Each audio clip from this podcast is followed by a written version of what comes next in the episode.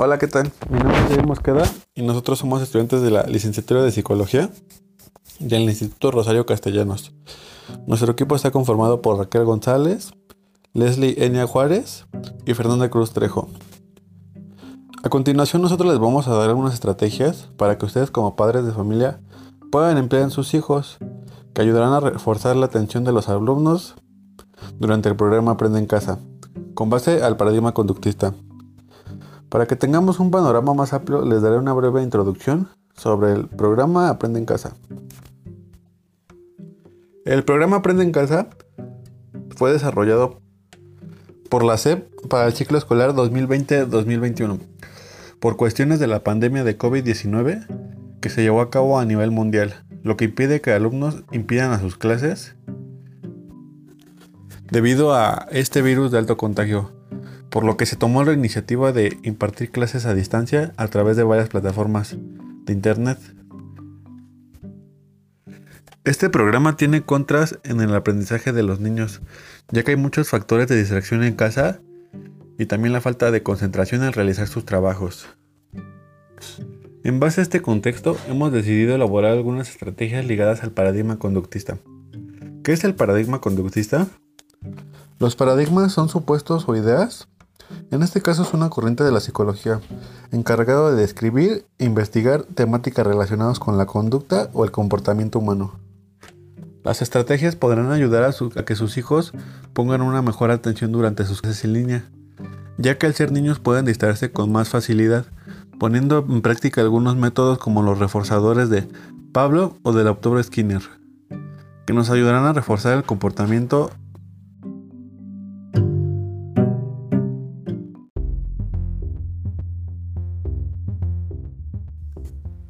con el fin de aumentar la probabilidad de que se repita.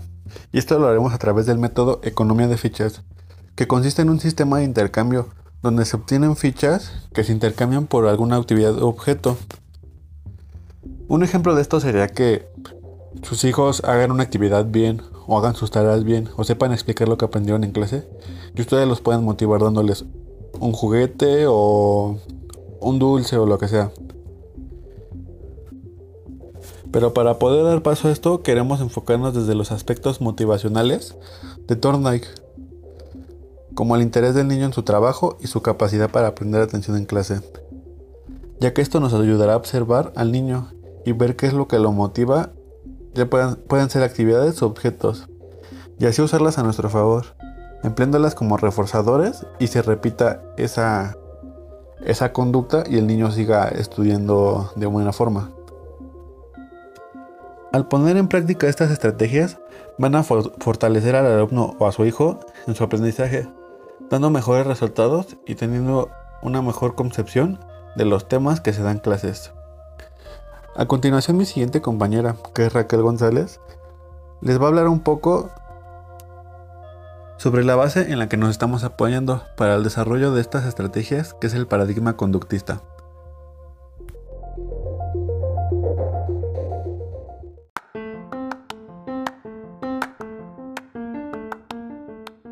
Presento, yo soy Raquel y les hablaré un poco del paradigma. El conductismo surge como una teoría psicológica y posteriormente se adapta. Su uso en la educación, ya que influye en el entendimiento del aprendizaje humano.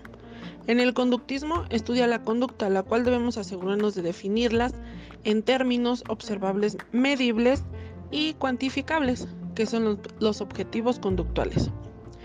Uno de los autores importantes fue Pavlov, haciendo la aportación del condicionamiento clásico, se domina modelo estímulo-respuesta o aprendizaje por asociaciones. Ejemplo, el timbre del receso en los colegios anuncia la llegada del receso. A fuerza de repetirse, los alumnos asociarán a las sensaciones de libertad y reposo que experimentan en el recreo. O podría ser el llanto de un bebé, es el mecanismo para llamar la atención de la madre y recibir sus afectos o el alimento. Tarde o temprano el niño asociará el llanto con la presencia materna. También otro de los autores es Skinner, con el condicionamiento operante que dice que si un comportamiento tiene secuelas positivas para el que lo ejecuta, va a ser más factible que se repita, mientras tanto que si tiene secuelas negativas posiblemente disminuirá. Uno de los ejemplos podría ser felicitar a un niño cuando se ha terminado el plato de verdura.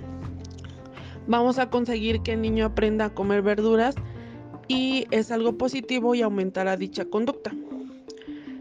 Enseguida tenemos lo que es Ator de Kate. Es otro autor dentro del paradigma conductista, quien aportó la iniciativa sustancial de la ley del impacto. Según este principio, las respuestas de comportamiento que son seguidas más de cerca por un resultado satisfactorio tiene más probabilidades de convertirse en patrones establecidos y ocurrir nuevamente en respuesta al mismo estímulo. Es que la conducta podría ser modificada por sus secuelas y los aspectos motivacionales. Esto será base para nuestra estrategia, poniendo en práctica al observar al niño y ver qué es lo que lo motiva.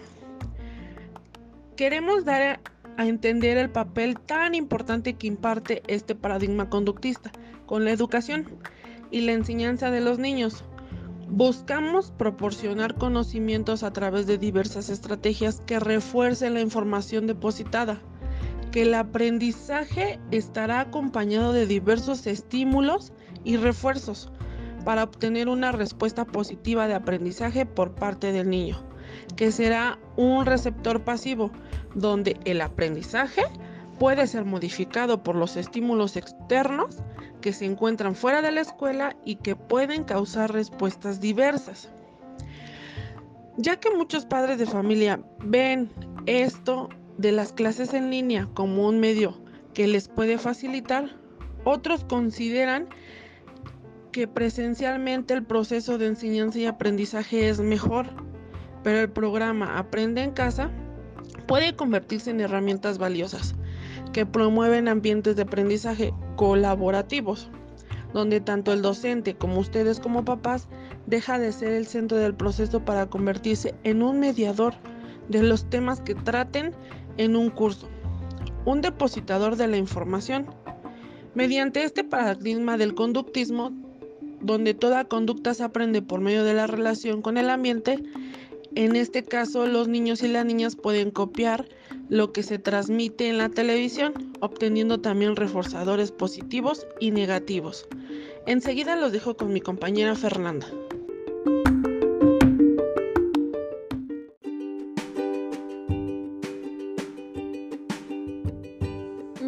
Es Fernanda y yo les explicaré un poco sobre estos reforzadores que podemos ocupar y también de la economía de fichas que serán de gran ayuda.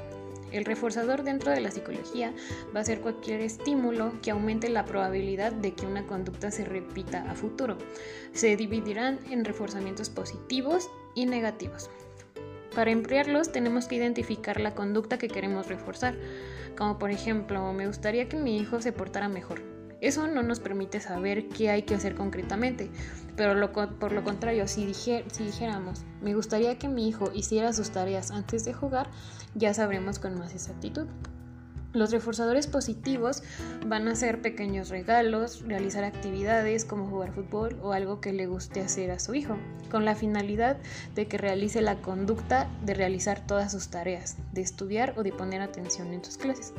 Pero también hay que asegurarnos que el niño no pueda conseguirlo por otro medio, es decir, que lo consiga sin la necesidad de hacer sus deberes.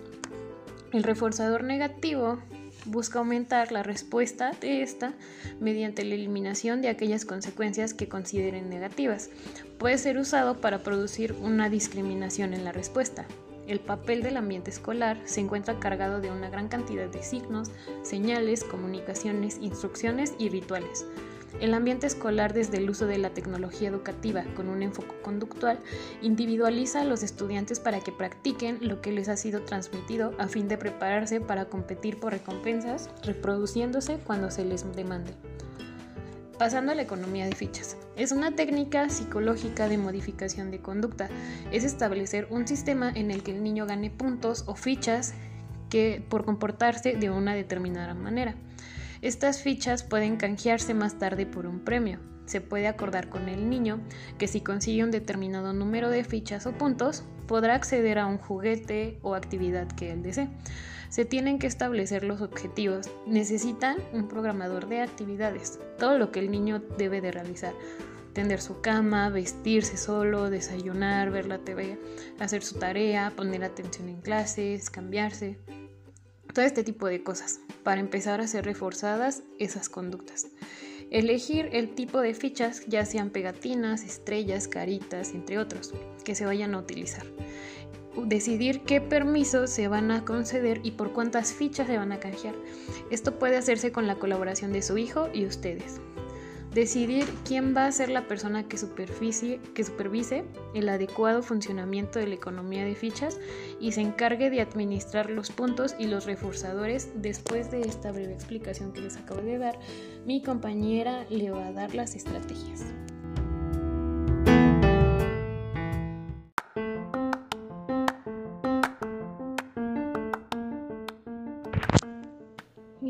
Leslie y yo les hablaré cómo poner en práctica las estrategias. Como primer paso, tenemos que poner en práctica el observar a su hijo y ver qué es lo que lo motiva, como por ejemplo su personaje favorito de una película o de una caricatura. Al detectarlo podemos usar a nuestro favor, por ejemplo, que al niño si le gusta el personaje de Mickey le decimos que le daremos una pegatina de este mismo. Si pone atención en clase, pues lo va a hacer porque estamos ocupando como un estímulo algo que a él le llama la atención.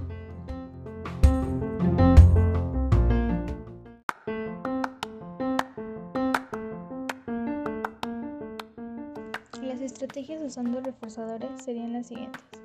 Harán el trato con sus hijos de que después de cada clase les contarán de qué trato. A fin de semana, ustedes como padres de familia tendrán que poner en contacto con el docente y preguntar los temas que vieron.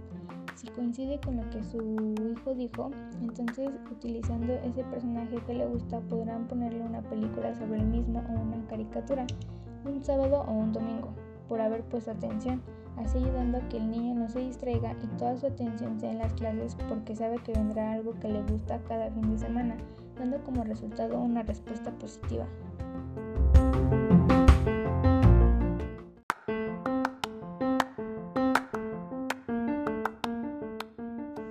Utilizando como estrategia el reforzamiento positivo, puede ser empleado ofreciendo al niño un estímulo agradable cada vez que éste emite un acto adecuado y así pueda repetirlo con mayor frecuencia. Le ofrecemos una sonrisa o un halago como un bien hecho, lo hiciste muy bien o excelente, después de hacer su tarea, de hacer un examen o platicarnos de qué es lo que ha aprendido en clase. Como padres de familia, al expresar cosas buenas a sus hijos harán que se, sientan motivados para seguir llevando a cabo sus deberes.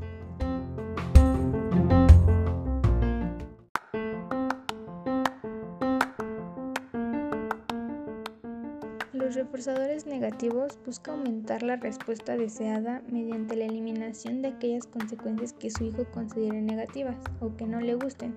Si su hijo pone atención a sus clases y refleja en sus tareas y en su examen tiene una buena calificación, los padres le quitan de realizar alguna tarea doméstica o alguna otra actividad que a él le resulte desagradable hacer. Al ver que obtiene un beneficio por estar atento y hacer sus deberes escolares, los hará aún con más ganas, pues lo hará sentirse aliviado y al quitarle un deber del hogar.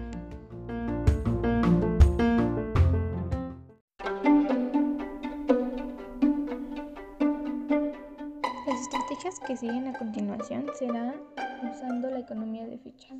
Consiste en establecer un sistema en el que el niño gane puntos o fichas por comportarse de una determinada manera. Hay que seleccionar las conductas y definirlas de manera clara.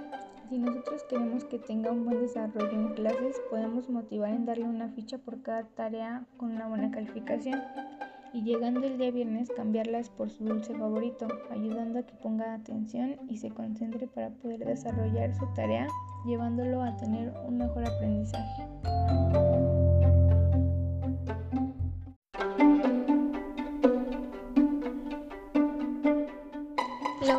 Asignar un valor de puntos a cada una de las conductas que van a ser premiadas. Las fichas se entregan o se pierden inmediatamente después de que sucedan las conductas que deseamos aumentar o reducir, como por ejemplo cada tarde después de clases que se ponga a hacer la tarea y si se niega a hacerlo le quito dos puntos. También al momento de notar que no está poniendo atención a la clase se le retirarán puntos lo ayudará a ser consciente y responsable, pues al niño entenderá que todo premio merece un esfuerzo y deberá aportar con lo que se le indique.